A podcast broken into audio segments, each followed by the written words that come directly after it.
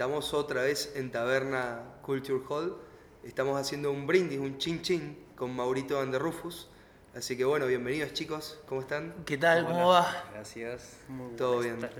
Gracias a ustedes por, por venir. Eh, justamente queríamos charlar un poco sobre ustedes, de su banda solista, de sus proyectos aparte de la banda. Así que empecemos. ¿Cómo nace Maurito Van der Rufus? Maurito es un proyecto que surge en el año 2017, si no me equivoco. Eh, empezó por la necesidad de contar un par de cosas que me venían pasando cuando falleció mi viejo y el Sebo, cantante de La Escandalosa, que fallecieron con una diferencia de tres meses uno con otro. En el medio también me quedé sin trabajo, falleció el abuelo de mi compañera. Eh, entonces empecé a hacer una catarsis bastante fuerte en el papel, empecé a escribir cosas solamente para poder descansar un poco la cabeza y, y esas cosas que se iban escribiendo, algunas se fueron convirtiendo en canciones, eh, con la premisa de qué pasa si mañana me toca morir a mí. ¿no? Sí. Entonces empecé a hacer canciones, quería grabarlas para darme el gusto y con el paso de los meses fue tomando como otro color, en conjunto al Fefo Mancuso, Mauro Enríquez y Sole Cubat, que son la mesa chiquita del proyecto, quienes me ayudaron mucho a, construirlo. Eh, fue creciendo y mutando mes a mes, juego a juego. Fuimos saliendo de ese estado bastante depresivo que tenía, ¿no? Sí. Un estado de mucha angustia. Y cuando quedó el disco decidimos tocarlo en, la calle. La primera vez que lo hice lo hice con Franco, que está acá conmigo, y, con Enzo justamente. Eh, de una manera muy acustiquita, después se fue armando, el, armé la banda y, nos gustó. El haberlo tocado en vivo al, disco nos gustó y a partir de ahí decidí seguir para adelante con eso, así que lo, hemos ido llevando a todos lados, eh, a este proyecto que es personal, pero está en vivo acompañado por The Rufos, que es esta banda preciosa, eh, que acá solo somos una parte. ¿Cuántos son en total los integrantes? Somos seis músicos arriba del escenario, pero el proyecto cuenta con unas 10, 11 personas. Claro, bueno. Sí. Eh, todas estas experiencias que contabas, todas estas cosas que te fueron pasando en esa época de tu vida, ¿tiene algo que ver con el nombre Cagón? Tiene mucho que ver. Eh, por ahí la gente piensa que, que, me estoy como autoinsultando al haber puesto ese título en el disco. Pero lo, lo que busqué a la hora de construirlo es quería generar una, idea muy horizontal. Eh, entonces me puse a pensar que todas las personas tenemos miedo. Es una condición natural del ser humano, el, temor. Cada quien tendrá miedo a, algo diferente, ¿no? Sí, obvio. Pero miedo tenemos todos y, nadie queda exento de eso. Entonces lo primero que quería decir era, bueno, esto que se va a contar acá es de una persona que siente y vive lo mismo que, que sentís y vivís vos, desde un lugar muy horizontal. Y en segundo lugar, el poder, yo le tenía mucho miedo a cantar. Eh, durante muchos años me gustó la idea de hacerlo, pero nunca canté. Eh, y esta fue mi primera experiencia. Entonces, creo que cuando alguien logra atravesar algo que le da mucho temor, ese logro tiene un valor, un plus. Entonces ese defecto pasa a ser como una virtud, ¿no? ese, ese punto que era defectuoso, de repente pasa a ser algo súper valioso. Entonces era como decirte, mira, primero esto es horizontal, de persona con temor a persona con temor. Y en segundo lugar, tengo mucho miedo de hacer esto y lo afronto e igual te lo regalo. Entonces para mí tenía como, era como superador eh, el concepto. Fue una buena manera quizás de, expresar justamente todo eso que estabas sintiendo. Eh, dicen que la música es la mejor terapia, justamente. Sí, la verdad es que no lo pensé tanto. Se fue dando y, y fue un disco que, fue un disco que, que, me salvó la vida. Eh, realmente para mí este proyecto me, me salvó la vida, llegó a reemplazar un montón de situaciones muy dolorosas y la verdad es que me ha hecho muy bien. ¿Y ustedes muchachos cómo se sienten acompañándolo eh, no solamente con la música, sino como amigo y en este proyecto que es tan personal también? ¿Me pueden decir una opinión, algo así? Eh, bueno, yo con el Morito nos conocemos hace bastantes años ya, nos conocimos cantando en Murga, en Murga estilo uruguayo, y fuimos compartiendo música, fuimos escuchando música y bueno, empezamos a juntar a tocar, a fallar, a jugar. Este, y se fue dando como una cierta química entre nosotros como músicos también. Hay química entre los dos. Vamos a sacarle. Y bueno, entonces después también yo le ayudé a componer algunas canciones del disco. Eh, y bueno, ahí surgió también la idea de, la banda, como decía él. Este, yo en realidad soy guitarrista en un principio, pero en la banda de Rufo se tocó el bajo. Así que fue como un desafío para mí también aprender a tocar el bajo, ¿no? Está eh, bueno eso también. Sí, de hecho, bueno, aprendí a tocar, a tocar otro instrumento. Eh, así que bueno, fue bastante enriquecedor la experiencia este, de tocar en lindos escenarios, con buenas bandas, de ir eh, conociendo más gente en el ambiente del arte, de la música. Para mí fue bastante, bastante copado, bastante enriquecedor. bueno eso. Bueno, de mi parte por lo menos yo llegué al proyecto gracias a Franco, que con él teníamos un proyecto antes que se llamaba Cardumen en Celo, el cual ya no, no, está funcionando. Eh, él se va de Cardumen en Celo y bueno, y me cuenta que para uno, una presentación de, de un tal Maurito, no, lo, conocía al maestro acá en cuestión, eh, me invita a tocar a la presentación esta de eh, que iban a hacer ahí en el Bowie, en el bar Bowie, que y mm, digo, bueno, buenísimo. Eh, me saqué dos temitas, uno de los que tocamos que fue 11.50 pm y el otro fue eh, La verdad. No me acuerdo cuál fue el otro tema. Cuestión que, claro, toqué ahí, yo estaba re contento porque, bueno, era uno de los integrantes de La Escandalosa, estaba haciendo su proyecto, es una banda que yo amo con todo mi ser, La Escandalosa, además de todo eso. Em, entonces dije, bueno, Manso, es una, una buena oportunidad para expandir un poquito más mis conocimientos musicales, era otra onda, yo había escuchado ya un poquito del proyecto. Cuestión que, bueno, empezaron a invitarme más seguido a los toques, eh, a las cosas, hasta que, bueno, el, trompetista que estaba, que es el, el, Stevix, que es el trompetista de La Escandalosa, no pudo seguir más en el proyecto y, bueno, el Maurito me propuso em, sacar el el disco completo en dos semanas. Teníamos un show. Bueno, y, así más o menos me animé a, sacar los temas y caía un ensayo ya con todos los temas ya, ya sabidos y bueno, y de ahí quedé en el proyecto y, vivimos, el proyecto básicamente me hizo vivir unas cosas que no pensé que a la edad que tengo iba a vivir tan rápido y tan pronto, como giras, eh, shows muy muy grandes, y bueno, el conocer otros músicos también fue clave. ¿Cuántos años tenés? Yo tengo 21. Ajá. No, me parezca. Soy el, el al, que bulinean en la banda. Pero bueno, está bien. Ahora van a tocar Tranquilo. Eh, cuéntenos un poco de este tema. Mira, Tranquilo es una canción súper especial dentro del disco porque fue lo primero que escribí después de, del fallecimiento del, del CEO y del Chacho. Eh, y es la canción que cierra el disco. Curiosamente tiene esa, ese contraste. Eh, y fue como el disparador también, porque yo tenía grabadas otras cosas, escritas otras cosas, pero fue como la que le presentó la estética al, mundillo de Maurito, ¿no? Porque yo tampoco estaba tan relacionado a esta cercanía al rap que tiene como el disco, ¿no? Hay como una cosita media cercana. Eh, y Tranquilo fue el que me disparó y es una canción que es extremadamente honesta, que a veces me emociona un poco darme cuenta que, se escribieron esos versos y, y la verdad es que la quiero mucho. bueno, ahora la vamos a escuchar.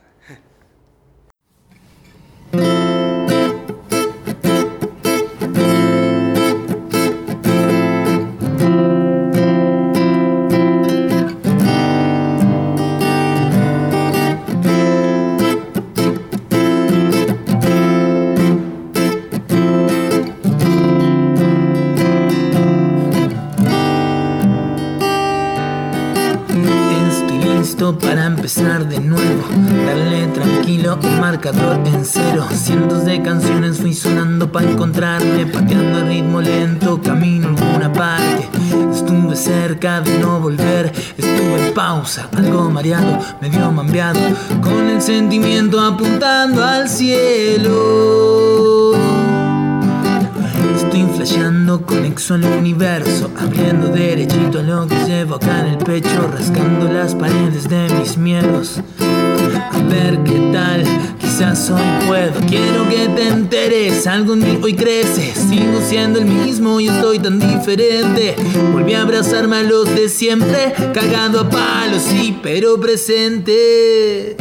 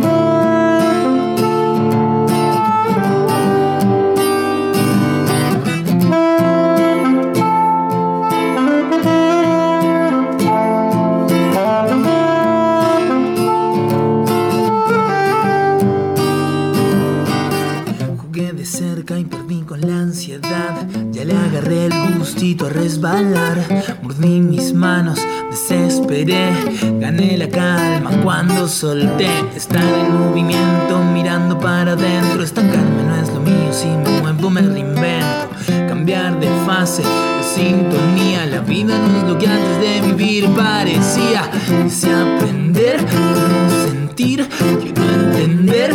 Y no me tomo más en serio lo que el mundo va imponiendo. Afloro divertido, estación de cambio vuelo para, sube, apunta a las nubes,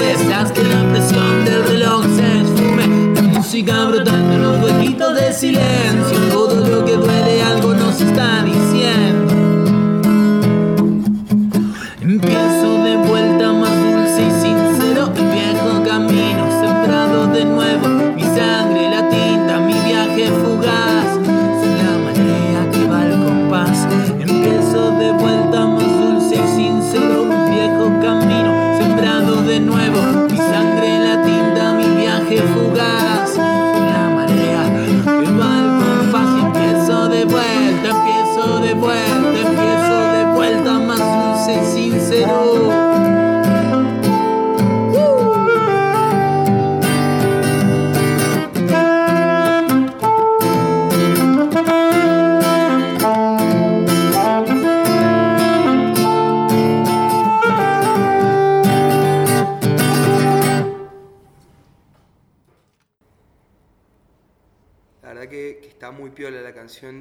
que transmite con sus mensajes y sus palabras.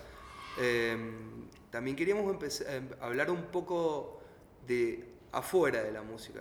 ¿Qué, ¿Qué hace cada uno afuera del mundo de la música? Uy, qué difícil porque estamos como muy atravesados por, por la música. Eh, hasta cuando no lo queremos, estamos súper involucrados. Eh, ah, yo hago teatro. Hago teatro. Ahora me acordé. Ah, hago teatro. Sí, sí, sí, hago teatro. ¿Qué hago? Ahora que recuerdo. Eh, hago teatro, eh, estoy, estoy en, un, en un elenco hace unos 3, 4 años ya. Sí. Tenemos una obra que ahora en noviembre hace su despedida, se llama La fabulosa historia de los inolvidables Marrapodi, una comedia muy graciosa. eh, y se viene un estreno dentro de, de unos meses de una nueva obra. Eh, y además eh, soy un seguidor muy, muy intenso del fútbol. Estoy muy enamorado de la pelota y cuando no estoy jugando la pelota estoy eh, viendo cosas de fútbol. Y bueno, y en el medio intento estar como con mi compañera también, para no, no dejarla sola ahí. Y nada, y en eso, y en eso ando. ¿Estás contento por la idea del Tano de Rossi? Estoy contento con el Tano, sí, sí. eh, hay que tomarlo con calma. Hay, hay demasiada prensa alrededor. Así que hay que calmarse un poco. ¿Y ustedes, chicos? Eh, yo, aparte de la música, por suerte tengo, tengo que decir y tengo que estar muy contento ahora de que vivo 100% de la música. Yo, Qué bueno yo soy docente, además de, bueno, de tocar. Si lo, podés- si lo podemos diferenciar entre músico de banda y músico en general, eh, yo doy clases. soy- Sí. clases particulares y docente en escuelas. Y mm, mm, vivo de eso. Se y puede- también, se- también voy a la facultad, también hago todas esas cosas. ¿Qué estás estudiando en la facu? Estoy estudiando la licenciatura en saxo popular. La Genial. en saxo. Se Sí. puede decir que es lo mejor que le puede pasar a un músico el vivir de lo que. Y, y yo creo que es lo que todos queremos, obvio. Yo todos los días me levanto, al igual que acá mi compañero, al igual que allá Franquito, nos levantamos todos los días diciendo, loco, esto es lo que amamos y que es lo que queremos vivir y que mm, concuerde, va a concordar acá mi compañero de llevar el pan a la casa, loco, y, y que esté todo bien.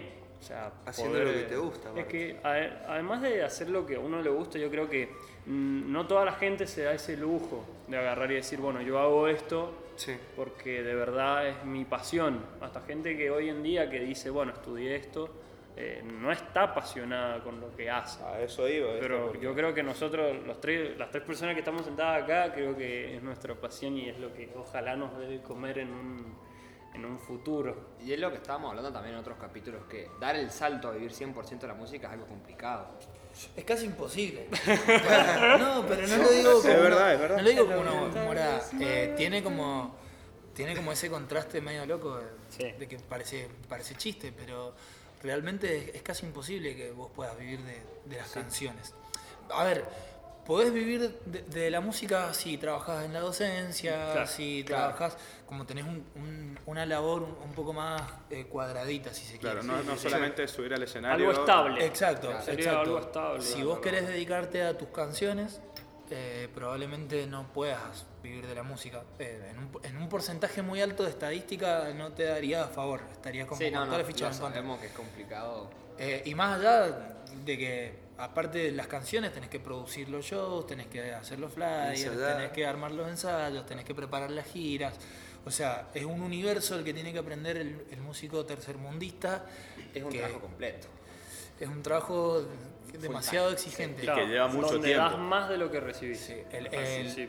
La otra vez nos, nos preguntaron en una nota qué es lo mejor y lo peor de ser músico. Y me salió muy rápidamente respondí, responder ser músico. es como lo mejor y lo peor que tiene. Como- como tiene colores muy bonitos, pero a la vez tiene cosas que son Sí. bastante crueles. Sí, es verdad eso. Bueno, y allá el señor. Ah, yo. bueno, yo Siempre el bajista es eh, marginado. dibujo eh, personajes de anime. No, mentira. Yo te banco, ¿eh? Fan del anime. No, principalmente doy clases de guitarra. Eh, ahí hace unos años estoy ayudando a, a chicos y madres también a empezar a tocar la viola. Eh, además estudio producción audiovisual. Estoy ahí en, en los, en los últimos pasos ya para terminar la carrera. Bueno. Eh, y bueno, eh, es como que el arte se fue conectando en mi, en mi vida, desde la, la audiovisual, desde la música, como que fue haciendo un camino zigzagueante. Así que eso es lo que estoy haciendo ahora. A principio de año estuve cantando también en una banda, ahí vendiendo un poco de humo. Ya me había olvidado, ahora se me acaba de... que- que pasa tan rápido el tiempo que pensé que eran hace Mientras vamos hablando, se van acordando ahí lo que Sí, van haciendo. Sí, pero en realidad como que eh, trabajo eh, que vaya saliendo respecto al arte, yo, o sea, o sea, Te prendes. Es bienvenido. exactamente. Así que ese es mi presente ahora. Podríamos decir que estamos listos para el segundo tema. Dale, vamos arriba con eso. Estamos listos.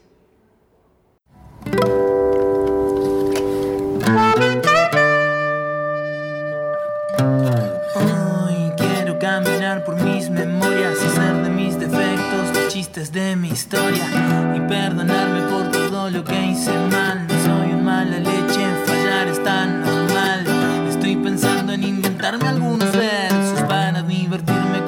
Cuando me asuste el silencio y darle rienda suelta a la imaginación, flashear a la barra sonriendo bajo el sol. A mis nostalgias, besarnos cada noche, seducir a la vida cada vino que descorche.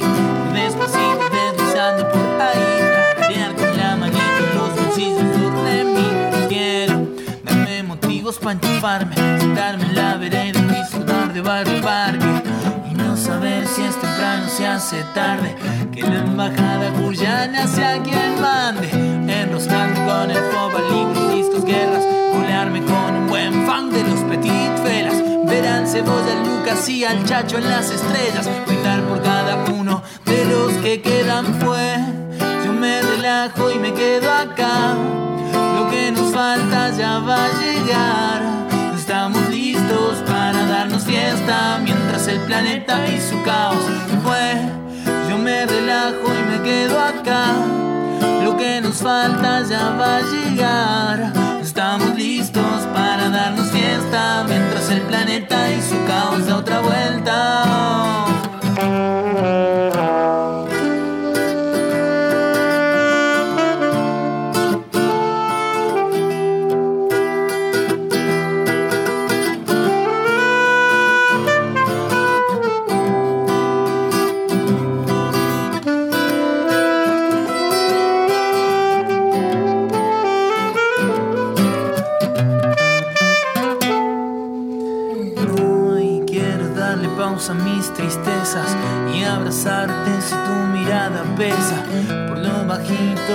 Lo que aprendí y acariciar las cicatrices de lo que ya padecí. Seamos chiquititas historias de amor entre lo inmenso de tanto dolor.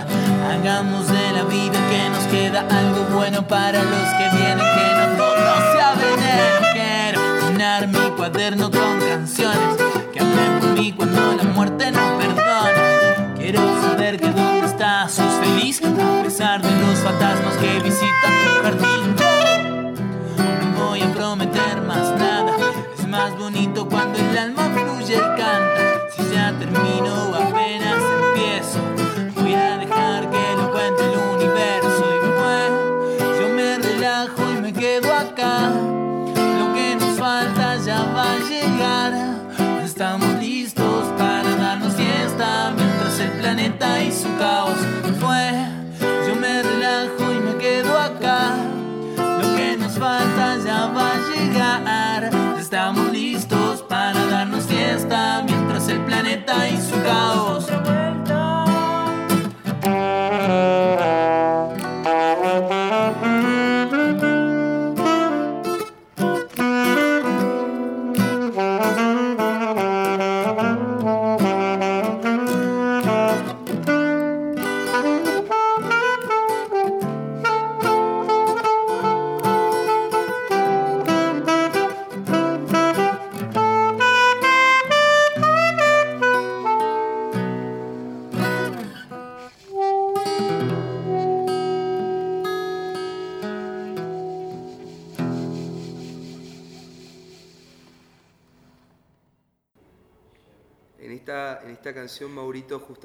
A estas personas que perdiste, que contabas al principio de la entrevista, y por qué este, este sentimiento de tener que mencionarlos en la canción.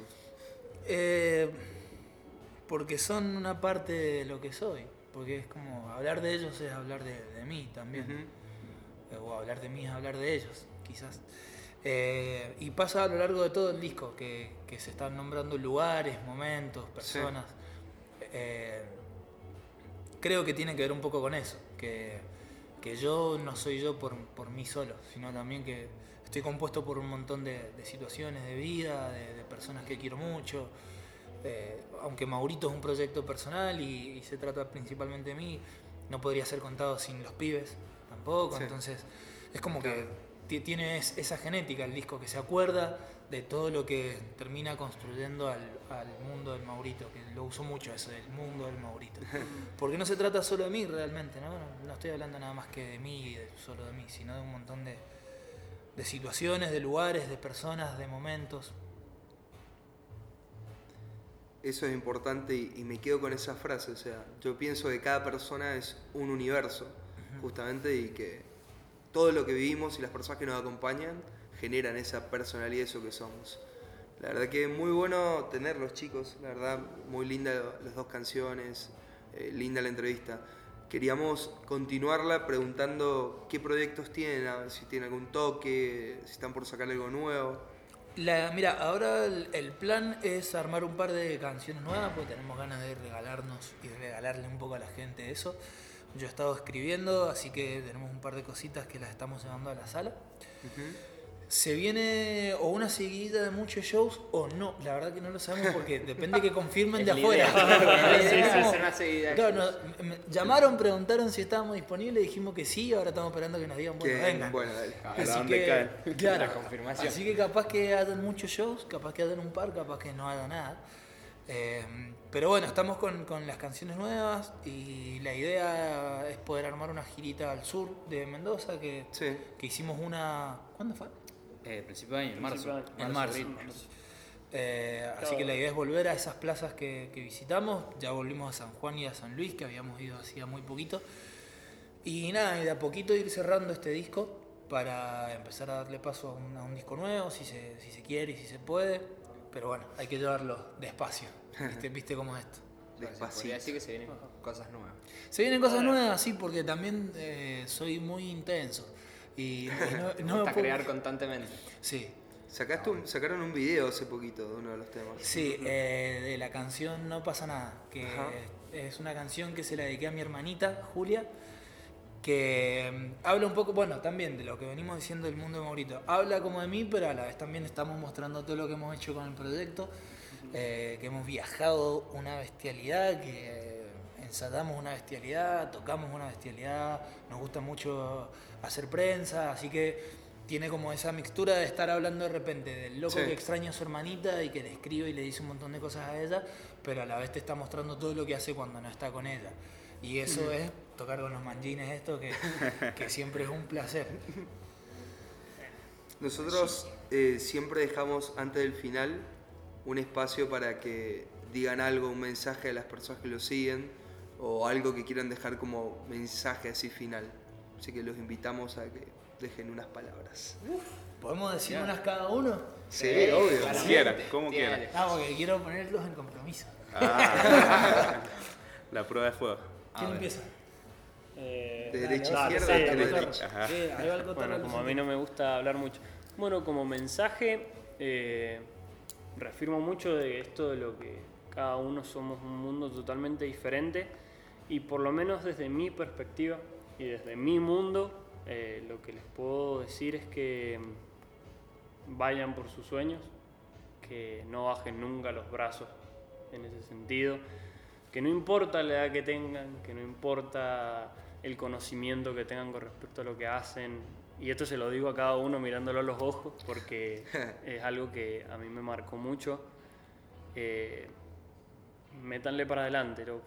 Y si están involucrados y se quieren involucrar en un proyecto que les gusta o en algo, háganlo desde todos lados. Porque desde la música se pueden apuntar a todos lados y yo en su momento le apunté a todos y por algún lado salí disparado. Y, así que ese es la- como el mensaje que les puedo dar. Eh, sigan con lo suyo. Si a ustedes les gusta entrevistar y si les gusta todo esto, sean ambiciosos en ese Lo somos, sentido. lo somos. Así que, bueno, por lo menos de mi parte, les dejo, les dejo eso. Bueno, muchísimas gracias. Gracias. Bellas palabras. ¿Yo? Sí, sí.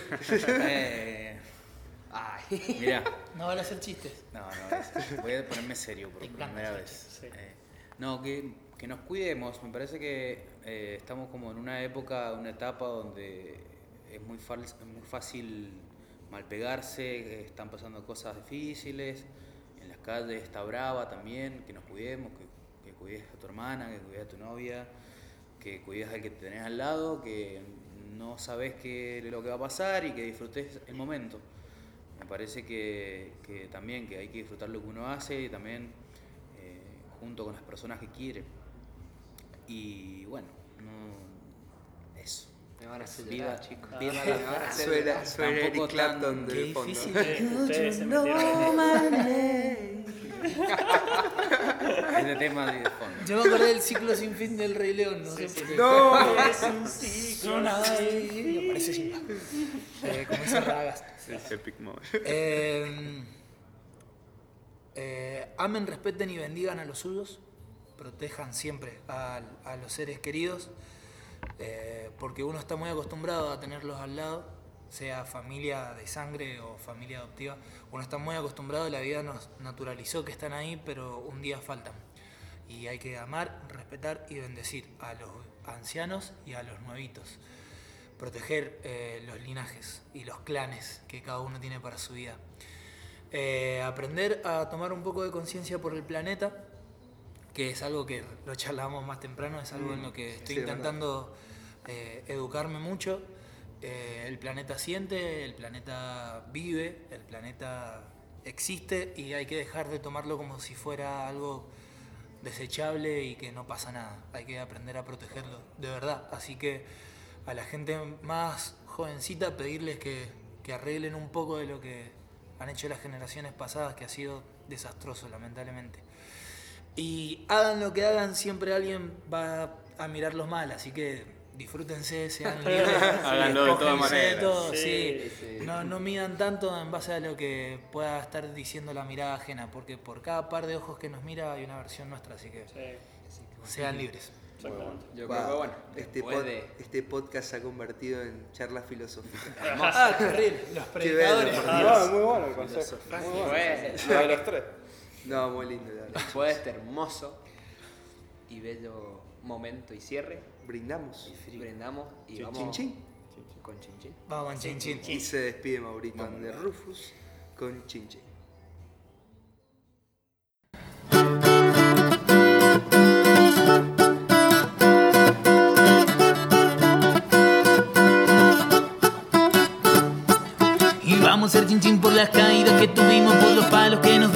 Las veces que perdimos y por el barrio, la escuela que estoy extrañando y por las veces que nos vimos a carcajada paniqueando. Por estos bares que son puertos para encontrarnos aunque falten los pretextos. Por la vida y la sonrisa de mi vieja y mis hermanos, por la gente que me vio sufrir y me tendió la mano y porque sí. Por la bebida espiritual que me pone a hacer cualquiera y hace que me porte mal. Por cada gira que compartimos, porque sé que en tres minutos no entran todos los motivos que sentimos. Los intentos de ser feliz, hacerte cargo de todo lo que sentís. A la mierda con el mundo y con toda su vanidad. Esta noche brindo. Y dame un motivo que me prenda fuego. La vida da sed y yo me entrego. Dame un motivo que me prenda fuego. Por la familia, salud y otro vaso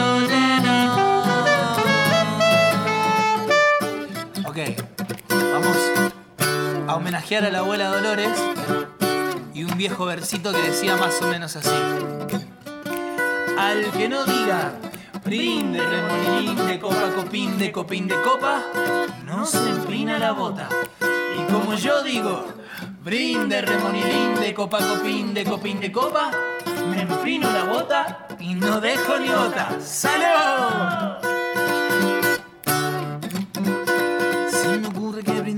Los años de anticuario que han llenado de historias el calendario. Por los chamullos, pataleadas, las mentiras festejadas, la conquista, los amores, la noche y su madrugada. Los amigos, amor divino, el refugio de mi corazón y el vino. La pobreza que nos aprieta, nos duele y es maestra sincera, aunque a veces desconsuele.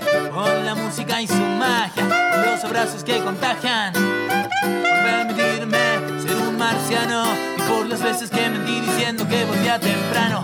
A la resaca un verso aparte. Por ser la puesta más sortiva en cualquier parte. Esta noche brindaré hasta el fin sin ningún fin. Pero en fin amigos. Chin chin. Dame un motivo que me prenda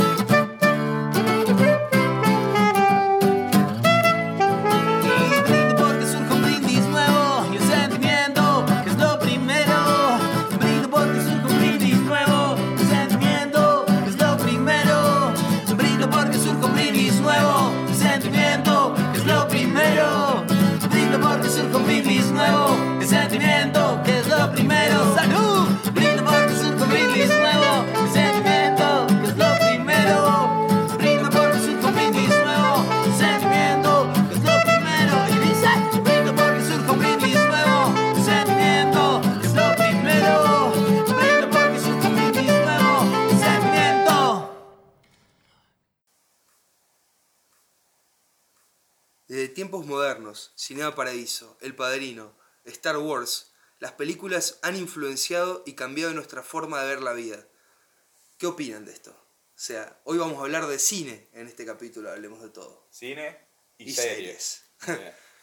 Series que han cambiado completamente eh, La la actualidad, ¿eh? realidad. Sí. ya, antes, ya dejó de ser tan oh, el cine y ahora es más. Yo creo que es más la serie que el cine. Sí, yo creo que eso también viene gracias a Netflix y esa capacidad de dejarnos el acceso de poder verlo de cualquier lugar, de nuestra casa, donde sea, y eh, incluso poder descargar los capítulos. En internet, básicamente. En el Porque internet. desde antes no había forma, no podías hacer una serie, pues no podías ir a hacerle a la gente cada una semana al cine o no existía. Es lo mismo que hablamos la otra vez sobre la música, que antes, por ahí, ahora.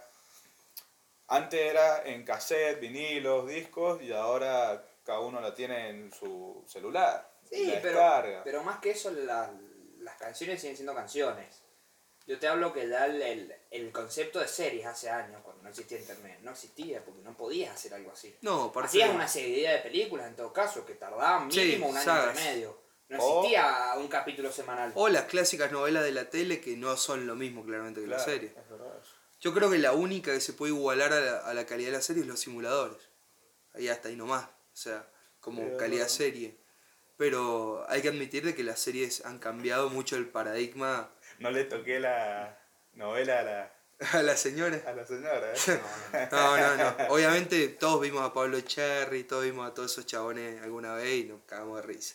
Pero la realidad es que, que la serie es, es otra calidad, es otro guion, es otro presupuesto, es otra manera de verlo también. Pero bueno, para acompañarnos en esta hermosa charla tenemos un invitado especial.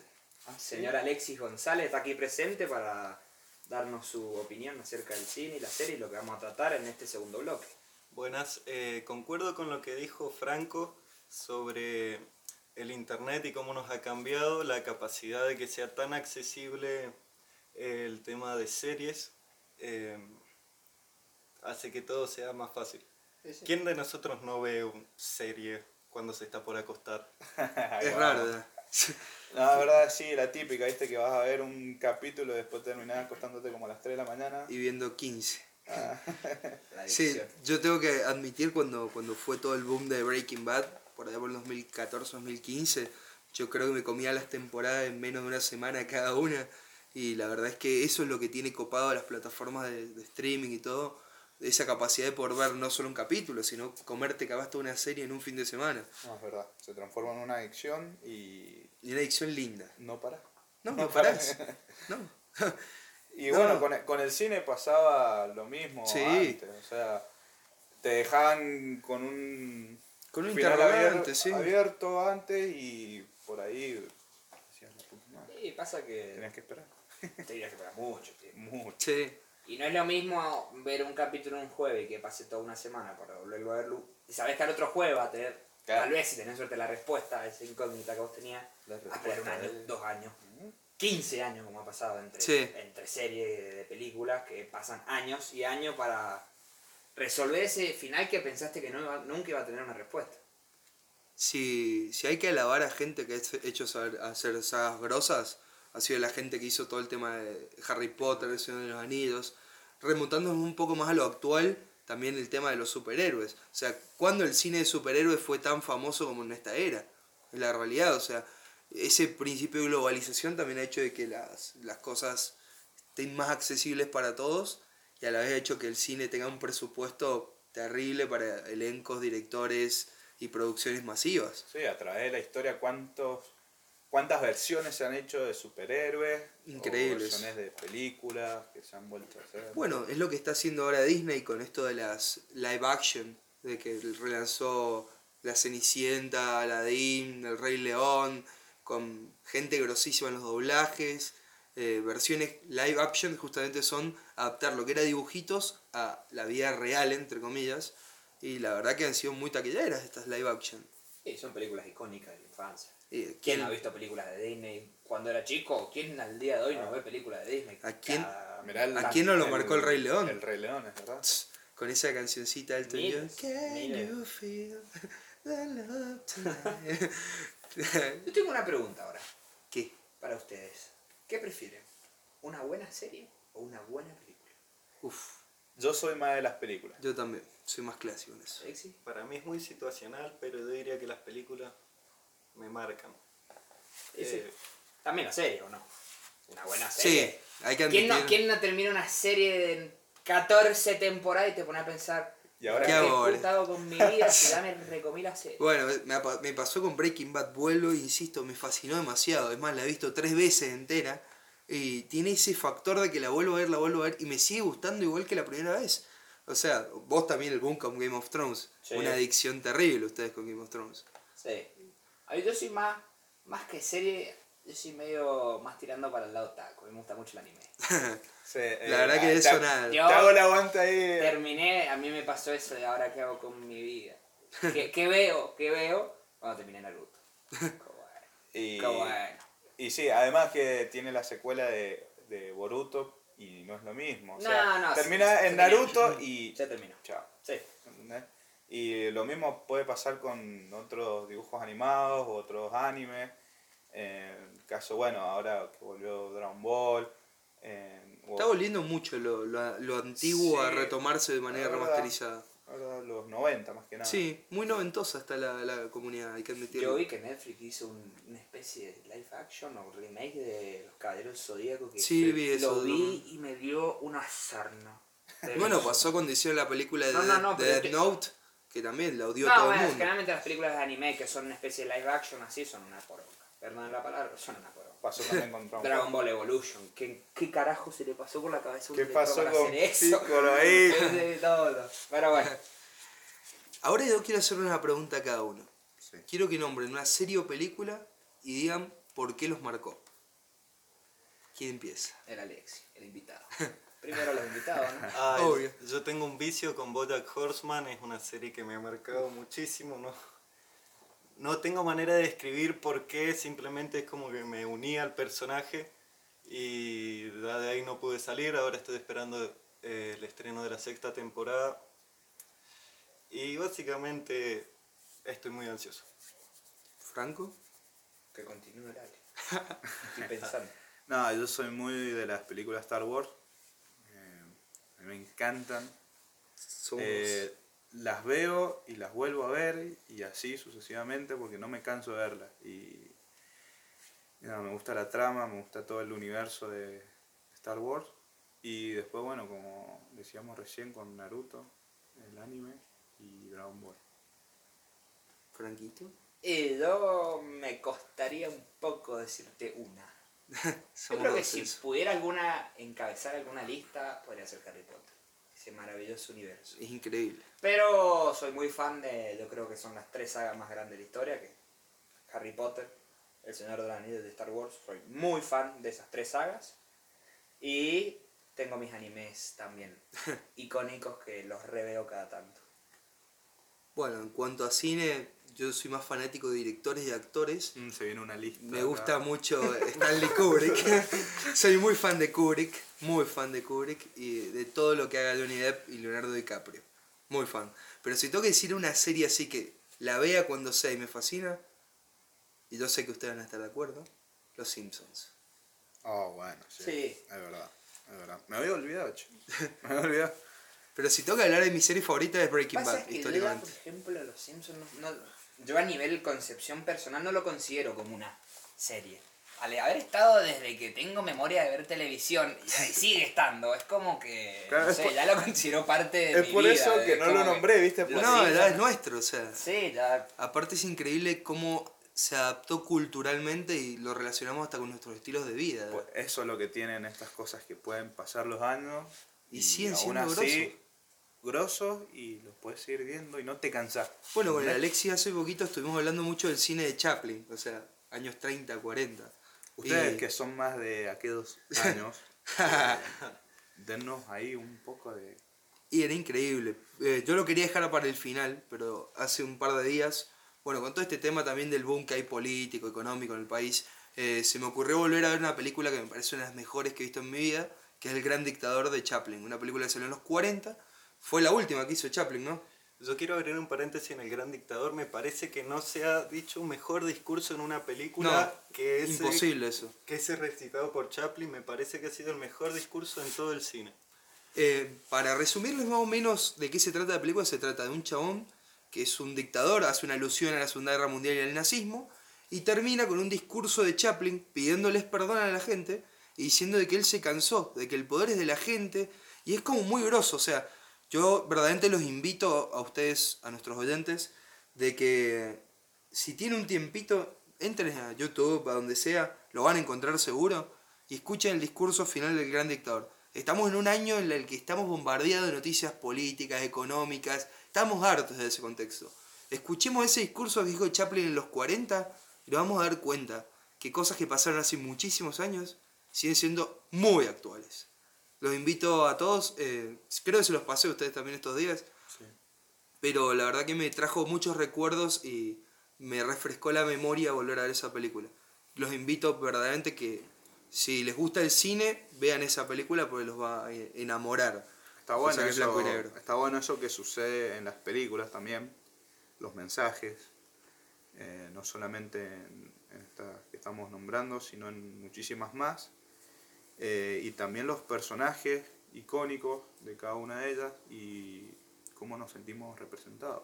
¿Quién no ha Eh, recién viendo una Alexis película? decía, nombraba un ejemplo suyo, personal, eh, pero así suceden con un montón de personajes. Sí. o sea, Sin lugar a dudas. y situaciones que nos pueden pasar a todos. Sí, No claramente. solamente, Sea ciencia ficción, el rubro que sea, claro, lo adaptamos a, nuestro, a nuestra visión de la vida. O sea, ¿quién no ha llorado viendo una película de realidad? O sea, yo creo que todos hemos tirado un lagrimón por un personaje. la muerte de Tony Stark. La muerte de Tony Stark nos reventó a todos, o sea, es la realidad. Y ni hablemos ahora de la muerte de Spider-Man en el universo cinematográfico de Marvel por esta pelea de quién es el más pijudo contra Sony. O sea, Es es verdad. la vez que Marvel nos está dando otro personaje para reemplazar a Tony. No se muere. Es una, es una expresión. Es una sale, expresión. sale de. Del elenco ahí, o sea, se, se Sí. distancia del... Ahora, estoy muy enojado porque me estaba gustando mucho el personaje este de Estaba Spider-Man. muy bueno lo que están haciendo. Estaba muy bueno. Qué hijos de puta. Yo creo que el personaje que, yo creo que era el personaje que más representaba a lo que era el Spider-Man de los cómics. Sí. Aparte el actor, todo, era como perfecto lo que habían hecho. Las versiones anteriores que se hicieron de Spider-Man era como que dejaba algo que desear. Solo Tobey Maguire fue el bueno. Pero Tom Holland la rompió toda. Toda.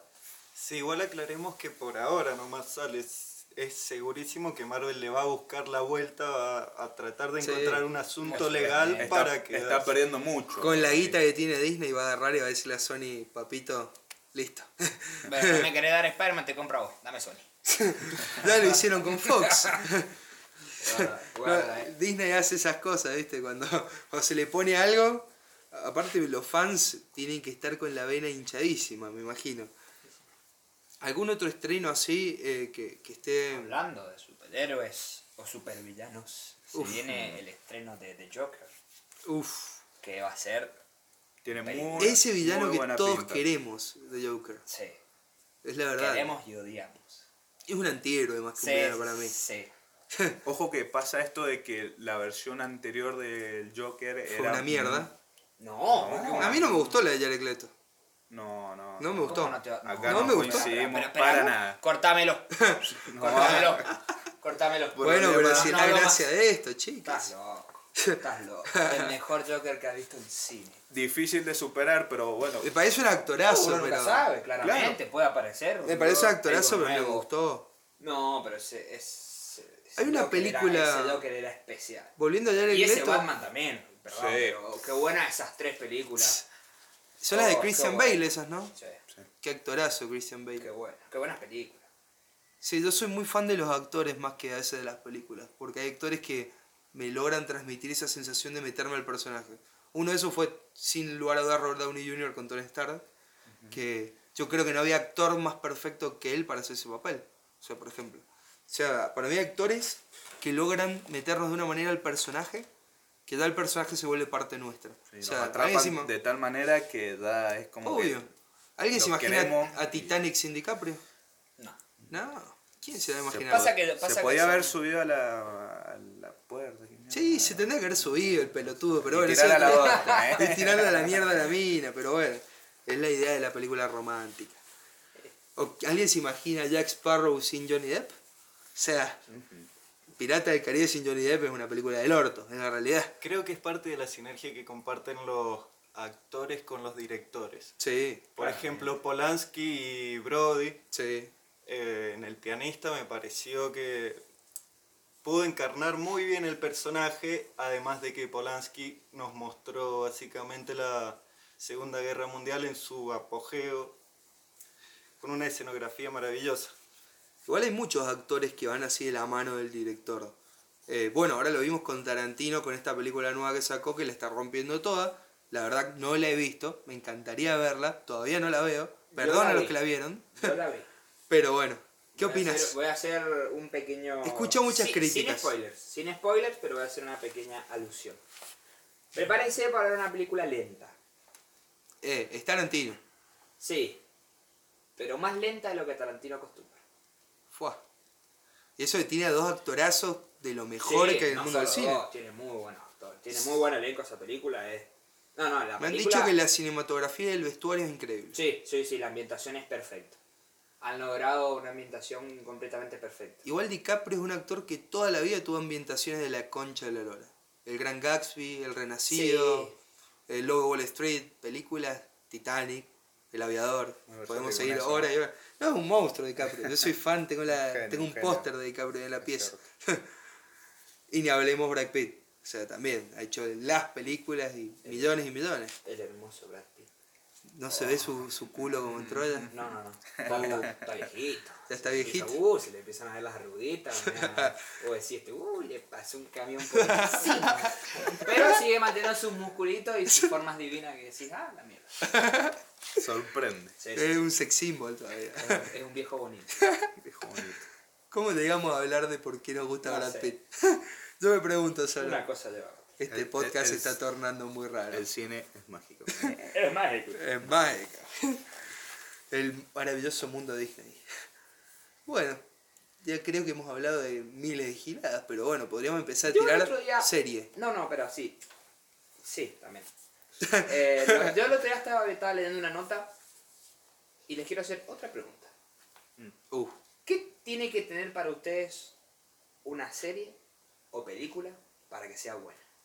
Yo creo Uf. que, mira, Resumiendo, claro, tampoco me la No, no, lista no. de 15 ítems, Un poco lo que- no, dame conocer esto. Cuatro te acepto. de lo, de lo que estábamos hablando, de tener un actor eh, o un personaje principal que te enganche y la historia también. Por ahí que en ciertos casos te puedas sentir identificado, de que también lo hablábamos. Y yo creo que con esas dos cosas son muy importantes para que vos te atrapes en, en lo que estás viendo.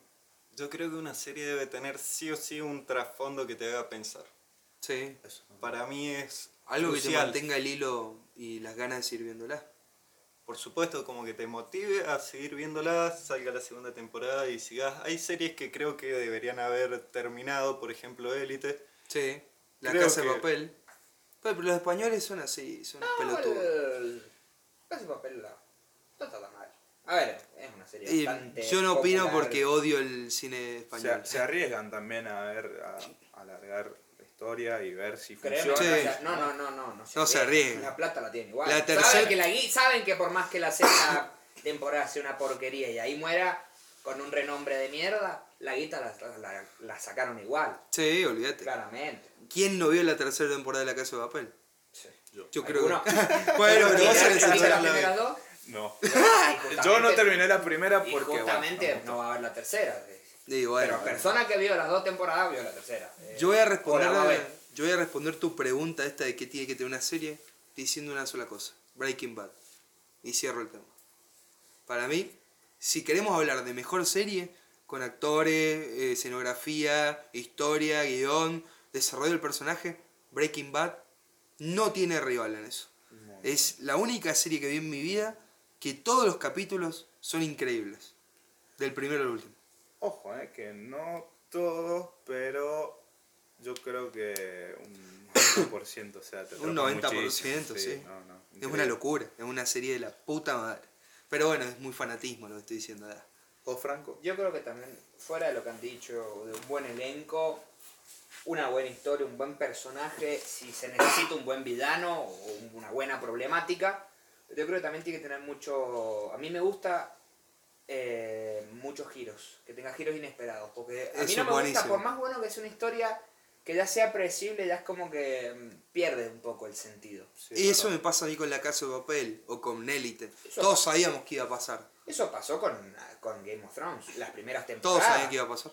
La Típico persona que- que, No, persona que no leyó los libros y veía esas cosas, o así que, pum, primera temporada, un personaje principal, antes de terminar la primera temporada, te lo matan, o así, la puta madre, ¿qué pasó acá? ¿Quién iba a pensar que Naruto iba a perder el brazo, hermano? ¿Qué iba a decir Alexis? No, no, lo que dijiste de los giros me hizo acordar a cuando Ragnar murió. Esa parte Uy, de Vikingos. repente. Qué buena, serie. Muy buena, Buena serie. serie, sí, sí, sí. Sí, lo de Ragnar es muy grosso en Vikingos, muy buen personaje. Muy bien desarrollado. una séptima temporada de Vikingos, ¿no? No estoy informado. En realidad pero- sexta temporada, pues en realidad la quinta es parte 1, parte 2. Series que, que me pareció innecesaria otra temporada, Prison Break. ¿Alguien cree que Prison Break necesitó tener otros tres escapes? O sea, de la cárcel, ya con uno era suficiente. Y es lo mismo te digo, le gustó la billulla y siguieron metiéndole frul. Fox históricamente hizo eso. Sí. Stranger Things, la temporada 2, innecesaria. La temporada 3 me pareció una bestia. No la vi. Así que to- todavía, todavía. Me quedé muy Perdón. enganchado con la temporada 3 y yo pensé que iba a ser lo mismo de la temporada 2, que emuló a la temporada 1 básicamente. Sí. Pero bueno. Y ejem- ejemplos así hay. hay Stranger siempre Things en es el raro. cine. en el cine siempre van a, cine y series, siempre van a ver los que te largan una película o temporada como para decir... Especial también. Sí, especiales, Sí, millones de especiales siempre. Y termina siendo algo que vos decís, ¿para qué? ¿Para qué hiciste eso? Bueno, después te pasa lo que le pasó a Netflix con House of Cards y, y el actor Kevin Spacey, que se mandó todas las giladas esta de las violaciones y esto, y tuvieron que echar al actor en la última temporada y perdieron al personaje más grosso que tenían de esa serie. Sí, sí. Eh, una lástima esas Pasó cosas. también en su momento con Two and a Half Men. Sí, No sé si alguien vio esa Charlie Sheen. Claro. ¿Cómo va a perder ese programa tipo? era Charlie Sheen y lo tuvieron que echar y la continuaron sorpresivamente con, Con Ashton buena- Kutcher. Sí, sorpresivamente con buena buen recibimiento por parte de los fans, pero no era lo mismo. No, no era lo mismo, para nada. Es que yo creo que cuando me pongo a ver Two and a Half Men, que una serie que me gusta mucho verla así, un capítulo cuando salga, así, cualquier gilada, igual que Divan Theory, eh, pero si son los capítulos de Ashton Catcher, no me atraen a mí. No, a mí tampoco. No me atraen. Pregunta rápida, tiene que responder muy rápido. Uf. ¿Mejor serie de comedia? ¿De comedia? Sí. Uf. Erraste. Friends. Para mí... Friends, hermano. No, Mira, te digo la- me gusta Friends, cosa. pero es muy humor yankee. Me gusta más Ricky y Morty en eso. Bueno, pues es lo más bizarro, más... Soy muy fan de Ricky y Bueno, Morty. pero Sí. es un humor que Pero no, no muchos les cabe y, y que está está bueno. bueno. Pero Friends es Friends. La ha visto todo el mundo. Es es la una sitcom locura. por excelencia, aparte. En muchas listas en, en- encabeza el puesto número uno como Casados mejor, con hijo, mejor aguante. serie de la historia. Ojo de Casados con Hijos era un modelo de algo estadounidense y tuvo más éxito acá que en Estados Unidos. Y ahora van a hacer una obra de teatro de Casados con Hijos con el elenco original. O sea, imagínate lo que quieren chorear estos culiados. Aguante Eh. Pepe. Pepe y Moni ahí. Ahora, volviendo a lo problemático. Florencia Peña. Históricamente la mina era una marginada, era la, la mina sometida por un machirulo. Ahora anda con todo el movimiento feminista y va a volver a interpretar a Moni Argento. ¿No les parece medio loco esto? Son Tendencia. temas en los... Yo creo que lo hace por otros motivos, por otras razones. Platita. Eh, no, no, no, no. Puede digo que por. sí. Puede que sí, a ver. Pero también está eso de, de que fue una serie exitosa. Y también volver a reencontrarse con ellos, volver a ese personaje. Muy buen personaje, boludo. Yo creo que puede ser una acción muy hipócrita o de repente puede ser una... Un relanzamiento para Un favor. Yo también lo podrías considerar como un favor al argentino que le encantaría volver a revivir lo que vivió con, con esa serie, novela, Es que quiera pongamos decir. Telefe. Telefe tiene programas de, programas del orto. Tiene, 24 no, es que así, Telefe así. Programas del orto. Marley, Andy Kuznetsov, Los Simpsons y Casados con Hijos. Eso es Telefe. No hay nada más que eso. Con casado, dijo- Ah, y hijo la, y relación ¿qué esa de romance entre Barili y Cristina Pérez en el noticiero. Eso es Telefe. Y la, la cosa es que sacarle uno de esos a Telefe y, Y murió listo, Telefe. Listo No, Telefe. esa- Imagínate sacarle los Simpsons a Telefe. Boludo, Ah, si vos claro. mirá el rating que tienen un domingo los Simpsons. O sea, tienen más rating que hasta el programa de Mirta Legrand. O sea, eso te dice que Telefe con los Simpsons garpa. Y es manso eso. Porque los Simpsons históricamente fue un programa yankee y se ha convertido en algo tan argentino que es una costumbre para nosotros ver los Simpsons casi todos los días de nuestra vida. Nada más que Los Simpsons es, es algo que. Una serie que toca tantos temas. Excede la barrera de las edades. Y ahora aparte. que resurgen con los memes y todo esto también. Sí. Y que. ¿me ¿A quién, Una a locura. quién no le pasa una situación en, en el andar cotidiano y se y recuerda un capítulo de Los Simpsons, por ejemplo? Y dale el típico ejemplo, che, como en Los Sí. Simpsons, ¿viste? Es clásico. Claro, infaltable, básicamente. No, es que- Como un día no se concreta hasta que no sucede eso. No, es que es clásico. No, los Simpsons. cualquier situación hay un buen sticker de los Simpsons para responder. Obviamente. Siempre, Por supuesto. Siempre, siempre. Esa no falta. No, pero los Simpsons claramente, aparte exceden las barreras de la edad, de los pensamientos, de lo que sea. Y se saben mantener actuales con el pasar de los tiempos. Porque uno de un capítulo viejo sigue teniendo actualidad. Pero uno de los nuevos sigue siendo copado. Si bien, tiene- es increíble eso. 30 temporadas con 660 capítulos. Más, más. Y sacan una temporada por año, ¿no? O sea, Sí. Llevan 30 años en la televisión. Voy a tirar un chivo. Muy pronto en Disney Plus van a estar todas las temporadas. Se viene un camioncito con Disney Plus. Datazo. Uf. Ya lo voy a comprar. Yo ya lo estoy contratando.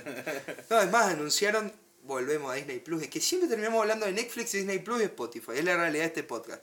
Así que, ¿viste? Todos los podcasts tienen alguna pelotudez que rememoran todos los capítulos. Nosotros estas tres boludeces. Pero bueno, banquen no. Dale, a ver. La verdad, eh, ahora Disney Plus anunció que a principio del año próximo llega a Latinoamérica. Un datazo para todos, aparte a salir la mitad de lo que vale Netflix. Confirmamos ahora que Sí. no podemos confirmar en el anterior. Sí, ahora lo confirmamos. Chao Netflix, te contrato Disney. Es más, van a vender un paquete que viene con ESPN, Play y con Hulu. Entonces va a ser como la posta, va a estar todo el día viendo Disney. ¿Hulu? Sí, Hulu es una plataforma que tiene Disney con otras empresas, que es como un Netflix con un montón de contenido más. Que, o sea, la idea de Disney Plus es esta. O sea, Disney Plus tiene lo- los programitas de dibujito y todo lo que amamos de Disney. Hulu las, las series para gente más grande. Y ESPN va a tener todas las cosas de deporte. O sea, la va a romper toda. Lo volvemos a decir después del capítulo 5. ¿ya? Sí. Hablando también, como hablamos recién, de los Simpsons, se viene la segunda temporada de Desencanto, la, Uh, la serie de la Netflix. serie con- de Netflix de Matt Groening. Me que- encantó la primera temporada. A mí también, vos sabés que me pareció algo bastante bueno. Me vi tres capítulos en un día. bizarro, Sí. está bueno.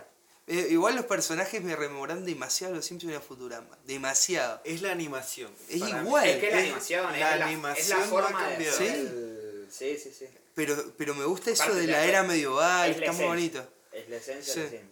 Muy, muy grosso McGroening con eso de saberse reinventar siempre. Pero la diferencia es que los chistes son de un calibre más. Sí, más adultos. Más Sí, adultos sí. son. Sí, sí. Sí. Igualmente como Ricky Morty, que este año saca otra temporada, lo amo con todo mi ser, es una serie de culto para mí, he visto gente con tatuaje de Ricky Morty, eso significa que Ricky Morty en los nuevos Simpsons. Y te estás jugando, te estás jugando, te la estás jugando Bueno, muy bueno, bueno. Muy Muy bueno todo, polémico. es muy... Muy polémico. Podríamos decir que son los Simpsons del siglo XXI. Puede ser, de la segunda década del siglo XXI. Actuales. Dejémoslo Sí. en actuales. Pero son los malos, ¿a Simpsons- quién no le gusta Morty y Rick ahí haciendo Los, pelotudeces los todo el Simpsons día? son un clásico.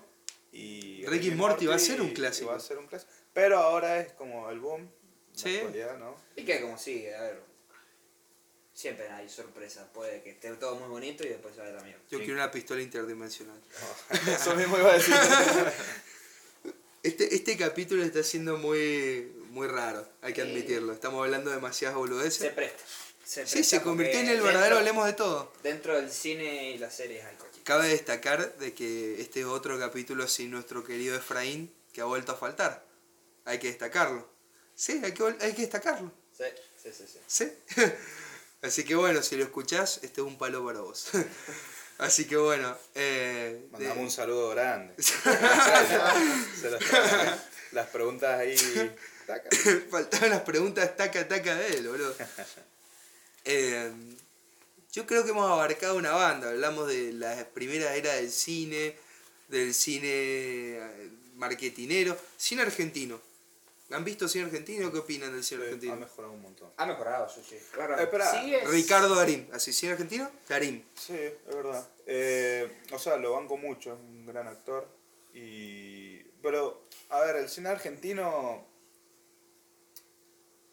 siempre fue bueno. Para mí que nunca se le dio tanta importancia como merecía. Hemos sac- han sacado películas muy grosas, hemos tenido, bueno, El secreto de sus ojos con los Oscar, eh, eh, Relatos salvajes que fue una tendencia total, El ángel ahora con el pibe este de Toto Ferro. Han habido películas copadas. Pasa que en realidad lo que pasa con el cine argentino es lo mismo que pasa en cualquier otro país que no sea Estados Unidos. El cine yankee Es más domina en cualquier lugar del mundo, excepto en la India. Pues la India, el cine Sí, indio. el cine Bueno. T-Series- eh. En la India el cine indio no T-Series pelea. es el canal con más suscriptores de YouTube. Sí, casi. Más Lo que lograron. PewDiePie. Lo- lo- no ¿Lo lo, lograron? lograron. ¿Qué se volvió a caer? Lo lograron. Buscame ya el marcador. No, ya me no, lo no, pero ya, ya bajó, ya bajó. PewDiePie se fue. No, Qué pero gente PewDiePie de llegó a los 100 millones. la semana pasada eso PewDiePie llegó a los 100 millones. Mamá. Eh, Qué genio. Qué... Ese tipo es un grosso, hay que admitirlo. Hay que admitirlo. es A ver qué- ridícula A ver qué la botón se inventa ahora. Sí, YouTube se tiene que invitar un de- botón urgente. Que lo reventó PewDiePie el botón que ¿Qué le tenés, dieron antes. tenés el de 10, el de 100 mil? El de un millón, el Ajá. de el de 10 10 millones, que es el plateadito dorado, ese. el- Plateadito que parece un diamante. Y el después el 50. rojo con el logo del canal, que es cuando llega a los 50 millones, creo. Ah, sí. Y ahora el de los Ah, 100 con van a tener que inventar. El de los 100, ¿qué No, pija no, va a ser? Pero escúchame, ¿cuántos Yo creo que va a canales- ser la cara de PewDiePie así hecho un póster, no sé. ¿Cuántos canales hay arriba de 50 millones? No creo Poquito. que Sí, no, No, creo que- poco. Muy poco. T-Series y debe haber otro más con No suerte. sé. No, no, a, a ver hay, pero no sé si llegan a... De 10 millones hay 10, muchos, o- muchísimo. Mi error, eh. Mi error. PewDiePie tiene 100 millones, casi 101 mil. Y T-Series tiene 110. Mamá, Se le ha ido por encima. Qué 10 industria de mierda. Así que bueno, otro desafío, además de ver la- el, la- el corto de Chaplin, sigan a, a PewDiePie, así bajamos a los hindúes, esto, por de paso favor. se cagan de risa con la Volviendo, volviendo un poco a lo que decíamos. Yo creo que lo que pasa acá con el cine argentino es lo mismo que pasa en todo el mundo. Sí. Con el cine. Con el cine yankee. O sea, el cine yankee predomina en todo el mundo y el cine local se queda por debajo. Sí. ¿Qué opinan siempre. del marginal? A mí me gusta. A mí Está me gustó. bueno. Ah, bueno, mira, la otra vez lo, estaba, lo empecé a ver hace poco, lo terminé también hace poco, obviamente. Y me gustó, pero los actores es como tiene esa esencia de bien argentino. Muy argentino. A ver, hay muchos de los Y- actores que no son actores. Ahora sí. Se han sacado la vida en serio, Sí, boludo. hay Son muchos que realmente se han sacado la vida en serio. Y te das cuenta de eso cuando lo ves, porque nada, cómo actúan, es tan espontáneo lo que hacen En ciertas ocasiones y te cagas de risa. Yo creo que, bueno. que está marcando un antes y después de lo que es serie argentina, pues está haciendo tendencia en casi todo el mundo el marginal. Pero es también ese hecho de ese morbo de ver qué pasa en la cárcel. Yo que creo- todos lo tenemos. Creo que es la primer serie argentina reconocida. Lo Sí. demás que son novelas, lo demás. Sí. No, Sí, es Y no ponele que los simuladores, pero hasta ahí nomás. Hasta ahí nomás. Le- Es muy de culto, pero para un grupo muy selecto de fanáticos los simuladores. Pasa pero el marginal cambió todo. Los simuladores hijos de su época, no lo no puedes decir que es una serie eh, a diferencia del marginal, yo creo que el marginal sí es la primera serie reconocida de Argentina a nivel mundial.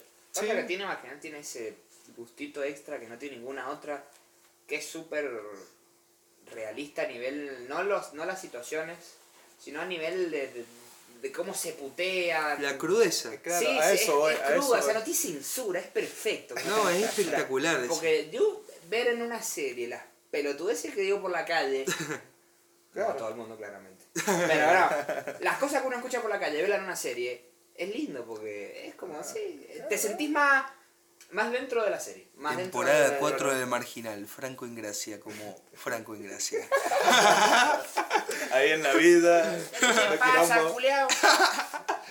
Bueno, Bueno. ya se está yendo por las ramas. Che, ya Yo se nos fue a la mierda Mandamos- esto. Eh, mandamos un gran saludo, agradecemos a Maurito que tocaron en el primer bloque. Un genio. Un genio, un genio Ah, total. Agradezcamos también a, a Fede Turón y a su equipo, al Marianito, que La rompieron todos los videos que van a estar en el canal de YouTube. Agradecemos también a Alex y su presencia para este hermoso segundo blog. Y agradecemos Ah, también a. Sí, ya que estamos con agradecimiento, agradecemos al Taberna porque nos presta ese lugar. Y bueno, sigamos agradeciendo. A la familia en gracia por el... por el quincho y, y a ustedes por escucharnos. Y bueno. Claramente, esto no se podría hacer sin ustedes. Así que bueno, Así que bueno, No, eh, este fue el capítulo número 5. queda el último. Queda muy poquito temporada. de esta temporada. Y bueno, esto fue Hablemos de Todo. Y Un chau. saludo. Un saludito. Gracias.